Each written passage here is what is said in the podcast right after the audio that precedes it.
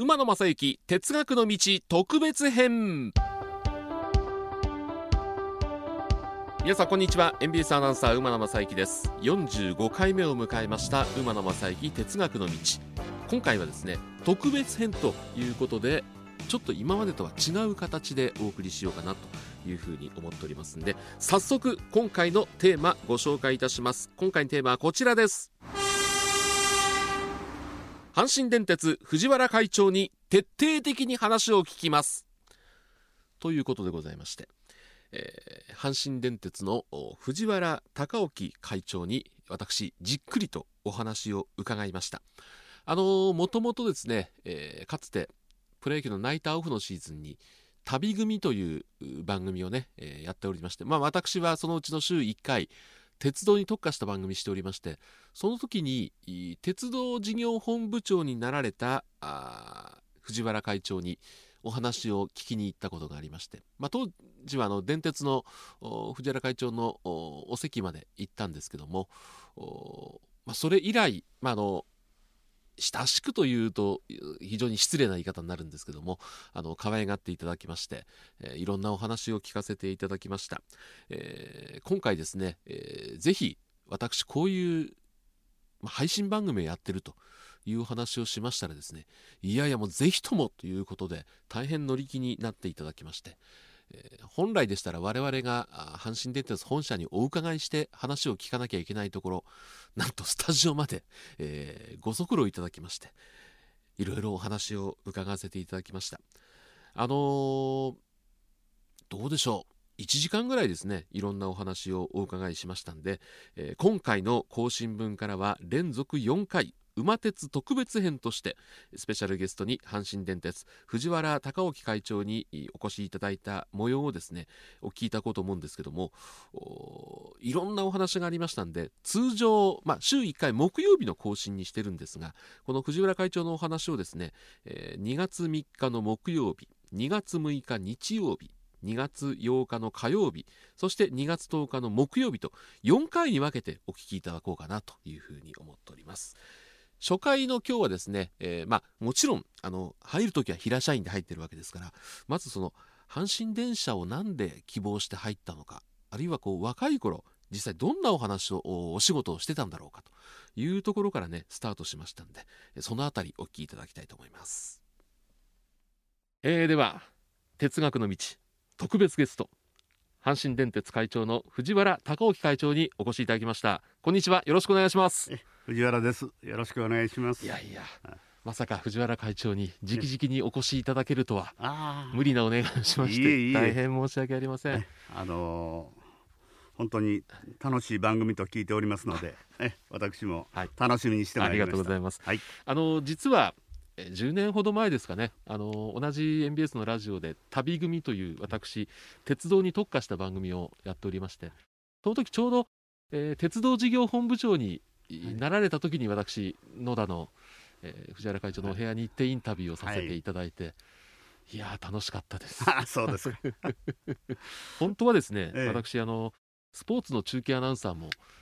やっておりますんで、えーはい。えー、まあ、電鉄会長でありそして阪神タイガースのオーナーですけども、はい、私ほぼ野球の話をしたことはないですね。藤原会長とそうですね、はい、はい、鉄道の話しかしてない。今日も あのもうファン目線でい。ろんなお話を伺いますんで、はい、よろしくお願いします、えー、よろしくお願いいたします、えー、藤原会長は1975年の入社と聞いております、ね、昭和50年。はい。あの時は広島カープの初優勝の年でしたね。ああ、そうですかね。その前の年がちょうど最後でダメだったという。ああ、そうでした、ね、昭和49年で、ね、ジャイアンツとね、タイガースと、えー、ああ、そういう年。まあ阪神電鉄に入社されるわけですけどもいろんな入社の動機ってあると思うんですけども、えー、まあ、我々なんかは鉄道が好きなんで、鉄道会社に入りたいなと志したこともあるんですけども藤原会長の場合はどうだったんですか？そうですね、はい、あの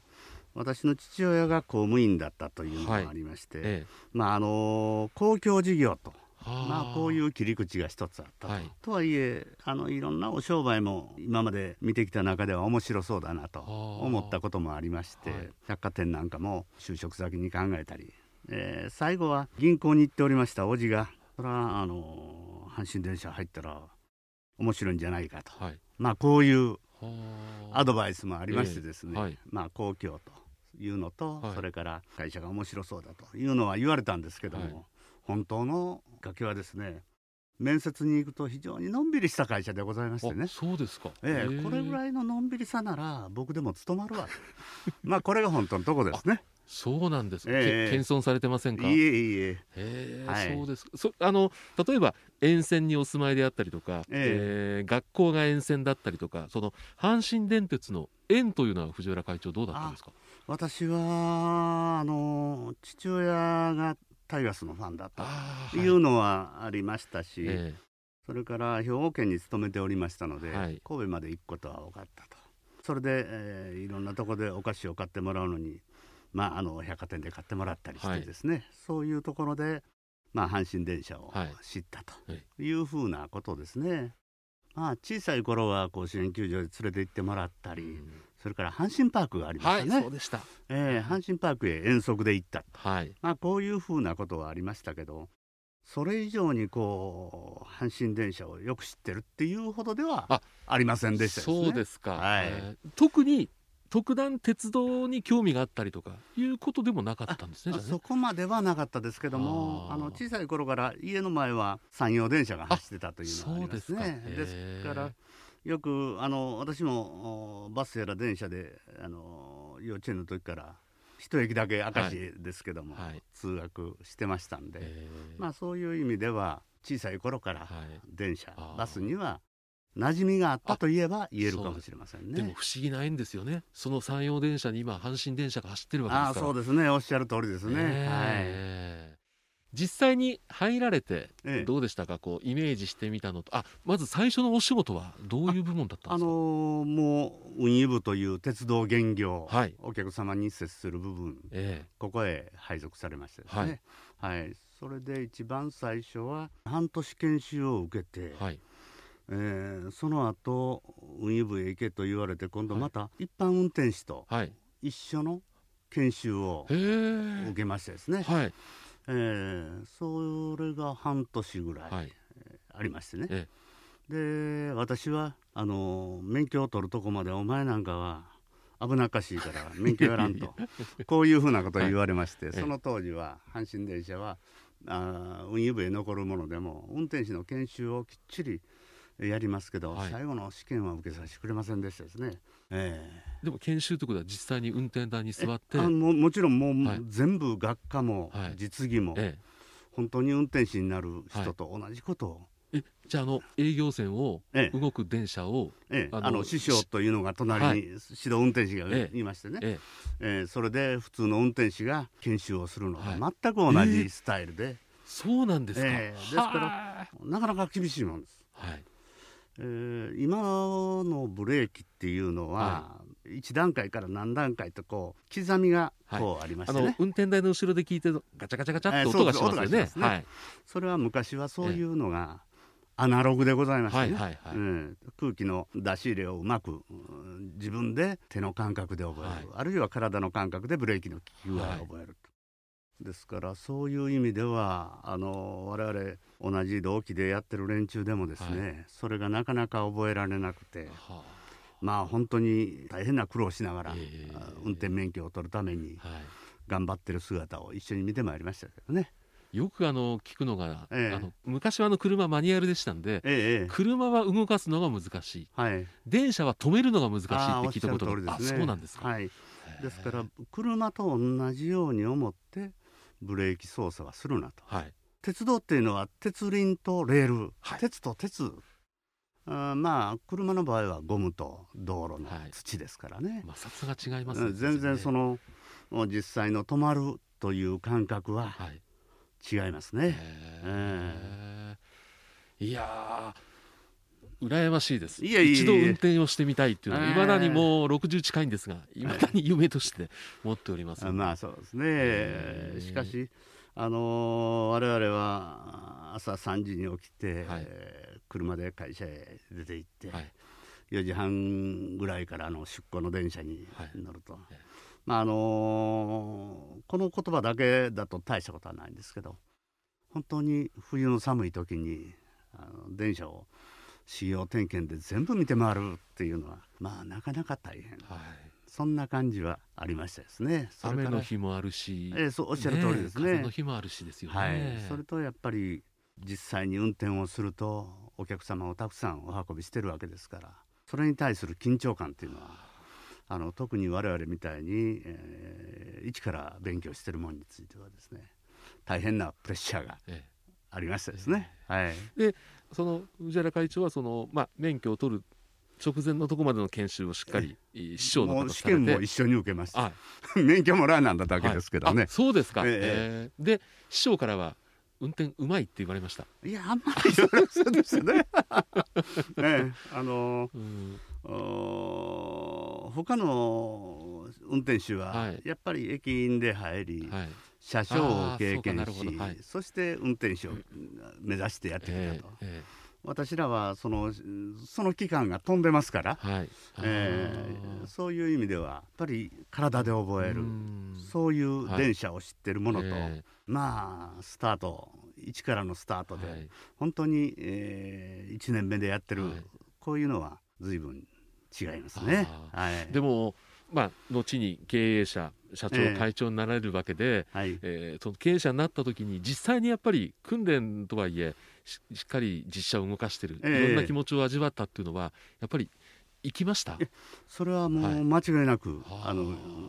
後の事業を運営する上で、はい、いろんなことを考える上であの基礎になってますね。えー、その運転手をするというその運転の理論だけだったらこう本を読めば分かるのかもしれませんけれどそこでの臨場感責任感そしていろんな気象条件だとかお客様の多い少ないだとか深夜であるとか昼間であるとかいろんな状況をその時につぶさに覚えてそれがどういうふうな影響を及ぼすのかまあ本当の運転を何年もしてる連中とはあそこまではいかないにしてもですねその気持ちっていうのはこれを捉えることができるっていうのは本当に後々ありがたいことだったなと思いますね。はい。まあその運転手さんの研修をされて、はい、まあ運輸部門ということで、あとどんなお仕事をされてその後はですね、はい、東部列車所という、はい、乗務員を管理するところで、はい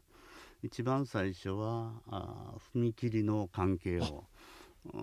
やりまして。阪神様の東部西部と2か所に、ね、そうですね、ね、あの尼崎に東部があり、はい、西宮に西部があって、はい、その2つに分かれてるんですけども、はい、まあその中で最初は踏切助役ということで、踏切の点検やらそれから朝のラッシュ、非常に開かずの踏切だとかそういうのはありましたのでね、えー、そういうところで警戒に当たったり。というふうな仕事をしてその後は出勤助役ですかね、はい、乗務員をこうどういう振り分けで勤務を決めるかいろんなルールがあるんですけどそれで来てそれから誰かが欠務する時には誰か他の人を当てるとかですね、はい、そういう管理をする仕事。いうあたりを1年目でやりましたですね。えー、ですからあそれはやっぱり、えー、乗務員として研修を受けてるわけですから、はい、同期の連中もそこにいるわけですよね。はい、えー、まあそういう意味ではあの以前先にそういう乗務員の訓練を受けてるという中で、はい。ええ、まあ乗務区へ行くわけですから、まあ、仕事のある程度の、うん、まあ全部が分かるわけではないですけどね。分かりやすさを持ちながらやったと。まあこういう格好ですね。ずっと現場がじゃあ長かったわけですか、うん、あのその位置ですから、はい、その後に今度は業務課という、はい、そこはあの営業営業課ですね、はい、それとあの運賃を決めていく、そういう仕事をしてましたねですからその中で、えー、50年に入って53年、その時にあの高校野球の乗車券というのは、はい、まあ、券売機で売ると、はい、本当にたくさんの人が一気に来るとなかなか売れないんで、はい、手売りの切符を売ってたんですね。でそれを手売りの切符ただ売るだけではなということでその当時の業務課の連中が記念乗車券流行ってるんだから記念乗車券作ろうよと言い始めましてその時の課長が「あお前らが売るんやな」と、うん、君らだけで売るんやったらやらやってもいいよ」と、はい、うん、アルバイト雇えとか 他の人借りてってな、はい、ダメだぞ、うん、そんな話があってその時にあの昭和53年の春の大会、はい、水島新司先生のところへお願いをしまして、先日ねお亡くなりましたね、ねはい、そこで1枚高校野球のための原画を描いてください。これなんですけどね。今日ね。はいあのドカベンといわきと里中と。そうです。殿場。この辺り、はい、あこれが私の東京出張の最初なんです。へえ水島新司先生のところに、武蔵小金井の先生の家、はい、伺いまして、先生はたまたまあのいらっしゃらなかったですけども、はい、あの先生のリビングのようなところへ上げていただいて、はい、そうするとドカベンの旗ですかね。優勝旗みたいなのが飾ってありましたね、それはよく覚えてますけども。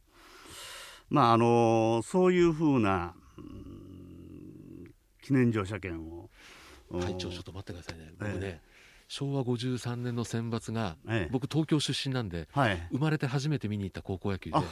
僕ね実家にこの記念切符あると思います。ちょっとちょっと探してきますこれ、ね、えー、そうなんですか、え。これを作ったのが、はい、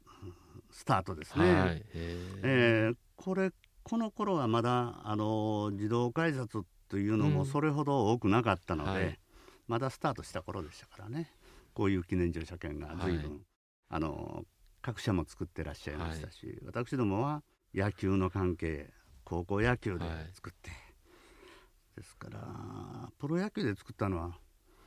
1985年に日本一になった時ですかね。そうですか、ね。えー、あの時は西武球場で、はい、あの優勝しまして、そうでしたね、はい、その時の優勝した時の写真をえー、うちの社員感染していたのをカメラマンから頂いて、はい、こちらへ持ってきてそして次の日の間に印刷し上がったのを売り出そう、うん、そんな早く、えー、それは覚えてますね、えー、えー、そうそうあの昭和60年阪神対西武の日本シリーズでした、ね、はい、昭和54年に西武ライオンズができた4回にわたってお伝えする哲学の道特別編阪神電鉄藤原会長に聞く、まあ、入社からですねいろいろ若い頃に携わったお仕事のお話を聞いたんですけどもあの実際に実物はないんですけどコピーを取ってですね藤原会長あの水島新司さんに許可をいただいたあのドカベンの記念乗車券のコピーなども持ってきていただいていろいろお話いただいたんですけどもやっぱり現場がお好きなんですね。当時のお話をしてると本当に目が生き生きとしてたというところを印象深く聞いておりました、えー、次回第2回藤原会長に聞くはですね2月の6日日曜日更新でございますのでこちらの方もお楽しみにお聞きいただきたいと思います。では皆さんこの後もご安全に。